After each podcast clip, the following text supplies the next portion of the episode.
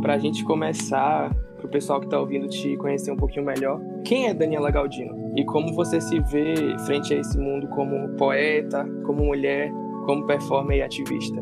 Eu sou uma interrogação vagando com pressa. Como essa pessoa inquieta, essa interrogação vagando com pressa, eu costumo me espalhar pelo mundo para ir ao encontro de outras mulheres e que nesses encontros possamos nos inspirar, possamos trocar experiências artísticas, experiências políticas, experiências do que eu chamo de artivismo